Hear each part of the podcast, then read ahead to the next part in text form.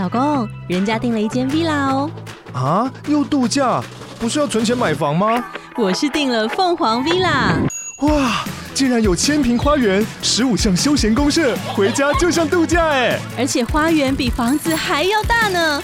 还有我最爱的游泳池，耶！龙大营建 villa 生活，十年防水保固，二至三房，零七三九八五五五五，凤凰 villa。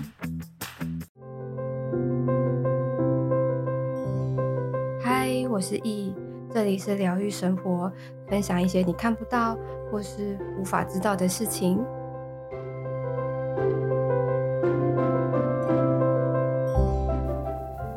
嗨，我们今天呢来聊聊关于呃塔罗牌为什么会准的这件事情，然后关于一些潜意识的部分，因为塔罗牌。它其实就是潜意识的翻译机，或者是像呃镜子的一种概念。就是如果他那个潜意识有什么事情想要诉说的话，他可以用很多的卡牌，甚至是梦境来去解释，或者是透过这样的方式来去让我们显意识或者是主意识能够去理解。的方式其实就是透过这两个。那我们先来聊聊关于潜意识的部分。那这个东西它其实会跟一些心理学或者是精神分析有一些相关。那这个东西其实是如果你要有有这些的建构之下，你才能够去理解说为什么塔罗牌它会准的这件事情。那我们就先来讲讲关于精神分析之父弗洛伊德的部分。那弗洛伊德呢，他其实是荣格的老师，他是精神分析的教父。那弗洛伊德他认为啊，呃，人格或者是人的精神主要分为三个部分。其实这三个部分代表的分别是意识，还有潜意识。潜意识的是前面的潜。潜意识与潜意识，潜是潜水的潜，潜意识。那这个理论它也叫做冰山理论，意思就是说，呃，我们在呃冰山那边，在水面之上的部分，它分为意识。意识它就是我们一般人能够去理解的，不管是你的想法啊，或者是别人对你的看法啊，或者是你为什么会这样做哦，可能是。基于呃工作的原因，或者是有任何的理由，那这些东西其实都都都叫做意识，就是由你脑袋去控制的，或者是由你脑袋能够去理解的，那这个东西就叫做意识。那潜意识的部分，它又分为下意识，它可以解释为呃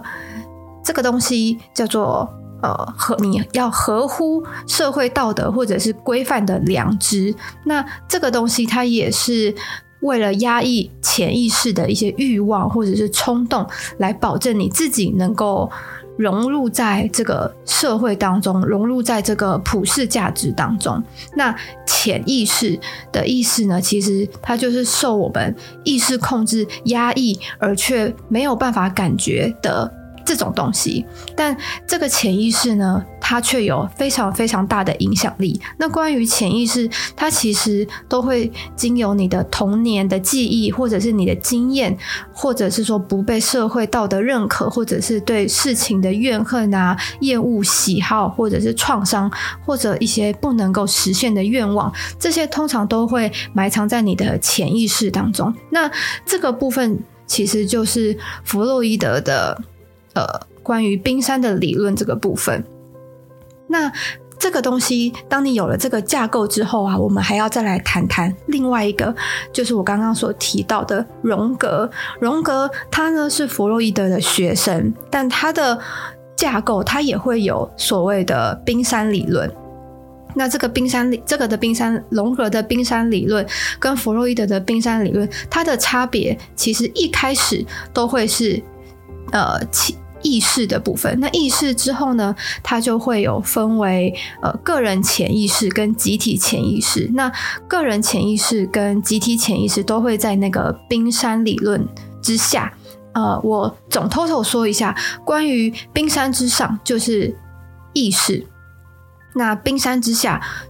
以荣格来讲。它就会是个人潜意识与集体潜意识这三个部分。那其实荣格说，健康的人格它是有意识与自我潜意识的调和。如果他们能够达到平衡的话呢，它就会是属于偏向健康的人格，或者是健康的心灵状态。那通通常我们在意识的选择，或者是你为什么会这样做，你为什么会这样想，其实都是经由潜意识的消化、吸收、整合过后的产物。所以，你为什么会这样做？为什么会这样想？通常你以为那个是你觉得你会你自己想要这样做，但其实通常都是由你的潜意识、个人潜意识来去做最后的。最初始的决定啦，所以外在的真实状况，其实它会反射你无意识的内在的真相。那意思就是说，呃，你所做的任何的决定、任何的想想法，或者是思路，或者是判断，都会是由你的个人潜意识做最核心的处理，或者是最核心的判断，这样子。那我刚刚有说，关于荣格，它其实有分成呃意识、个人潜意识与集体潜意识三个部分。那我们现在来讲讲荣格的集体潜意识的部分。那荣格对于集体潜意识呢，它的概念或者是它的定义，它其实里面有包含原型与共识性。那这个这两个的部分，其实它是包含了人类祖先的经验啊、历史啊，或者是文化累积所得来的，或者是像天生遗传倾向和远古的智慧，是一种史前社会生活文明经验的回声。意思就是说，关于集体潜意识不。不单单只包含你现在这个生活的状态，还有包括大家生活的状态，而且还有呃更远古或更古老，或者是更久以前大家所累积的经验，人类们所知道的知识啊，或者是感受，这些都会。概括到集体潜意识的里面，而且集体潜意识它算是人格结构下里面最底层的无意识的部分，它潜藏了我们人心里面最深处，或者是最里里层的，或者是像地球核心那样子的一个状态，而且它。集体潜意识的部分，它会直接的影响人类的行为和自然反应的这个部分。那我们等一下就来说说关于荣格潜意集体潜意识里面他所说的原型与共识性的意思到底是什么意思。那我先来讲讲关于原型的部分。那原型的这个部分，它就是集体经验总会的象征物。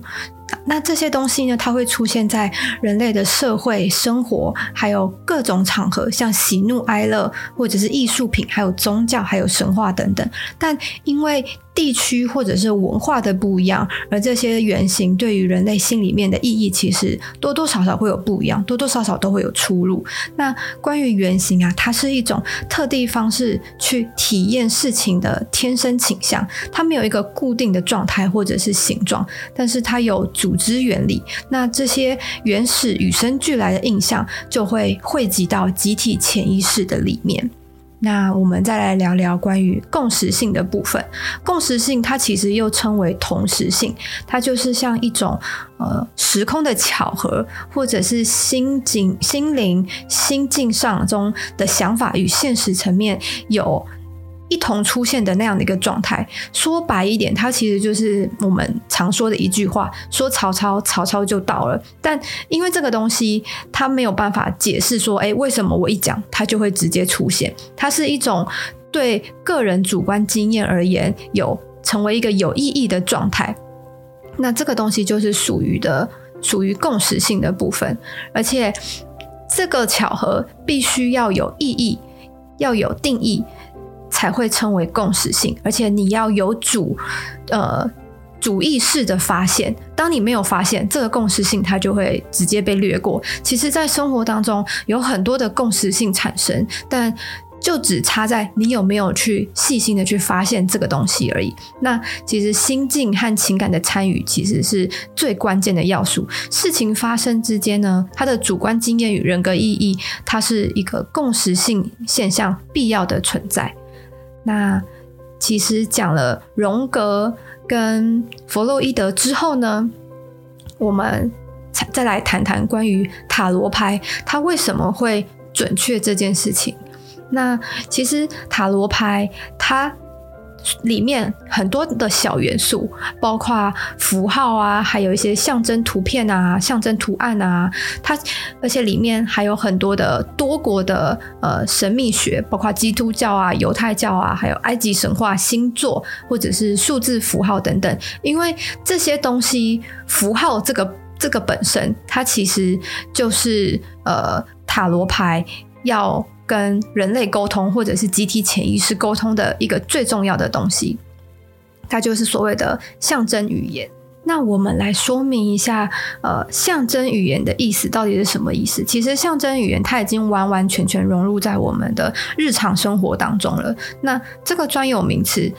到底是什么意思？我其实用一个很简单的举例，大家就可以很快速的明白了。比如说，大家都说哦，他已经他快要发脾气了。那他快要发脾气，他到底脾气要发得有多大？或者是他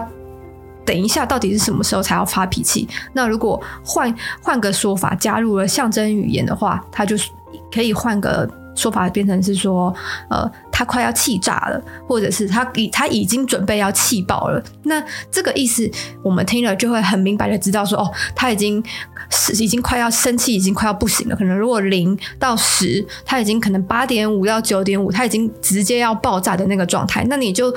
可以很明白的知道，他真的真的是有够很生气。所以。这种形容词就会是所谓的象征语言，而且这种象征语言它更容易能够让大家知道说，呃，到底生气的程度到底有多生气，就是用很多的形容或者是用很多的象征来去表达它里面更深层的含义。因为其实有太多的事情我们没有办法去理解，或者是有太多的情感，它没有办法去。列举出来，或者是去量化，所以说我们常常会用象征语言来表表达我们一些无法界定，或者是完全没有办法理解的概念。可能像我们在沟通，或者是在聊天的时候，有时候都会拿很多的譬如啊、假如，或者是用拟人法或者是拟物法来去把你的事情讲得更生动，或者是让别人能够更好理解。那这些其实都是所谓的象征语言。那塔罗牌的语言，象征语言，它其实就是我刚刚说的很多的元素啊、符号，或者是星座，或者是数字符号的部分，这些通通通统称叫做象征语言。那我们的潜意识与意识沟通的唯一的条件，就是透过象征语言的部分。那潜意识它的语言。本身就是象征语言，它会透过图像的象征，让潜意识与我们意识进行沟通。所以塔罗牌它刚好有很多的象征元素，那刚好潜意识就可以借由塔罗牌的象征元素，来让我们能够很轻易的去明白潜意识所要表达的东西。那就是透过塔罗牌上的各个的象征语言。那我们再来聊聊关于集体潜意识与个人潜意识的差别，所谓的集体潜意识，其实就是我们意识所没有办法理解，或者是我们没有办法想到的事情。从人类的社会发展啊，或者是每个人的生长开始，生长程度。都已经就已经存在了，或这个东西还包括了开心会笑啊，伤心会哭啊，或者是半夜做噩梦的这种不安跟恐惧感，这种你从小 baby 的时候就已经有的这个状态，通常都会埋藏在我们的集体潜意识里面。而所谓的个人潜意识，其实就是被遗忘的内容，或者是知觉，或者是被压抑的经验，或者是梦境，可以曾经是意识的经验。或者是像一些无关痛痒的小事情，或者是人际的冲突啊、焦虑啊、未解决的事情，那这些东西其实它都会被埋藏在个人的潜意识里面，然后或者是一些各种原因，也许是社会的框架啊，也许是公司的的规范，或者是世俗的呃社会的这种很固态的一个。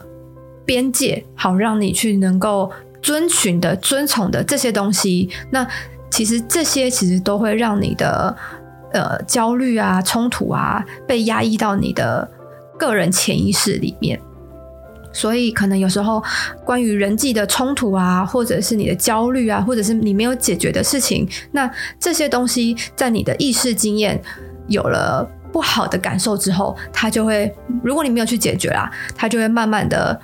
藏在你的个人潜意识当中，或者是你忽略你的意识的一些经验，或者是你的一些伤痛，你没有办法去处理的话，那这些也都会慢慢的潜移默化的去埋藏在你的个人潜意识里面。所以，关于集体潜意识跟个人潜意识的差别，大概是这个样子。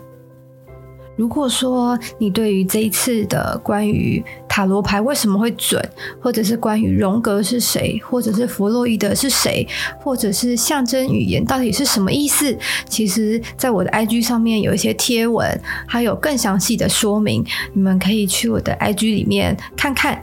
那我们今天关于塔罗牌为什么会准的这个部分呢，大概就到这边。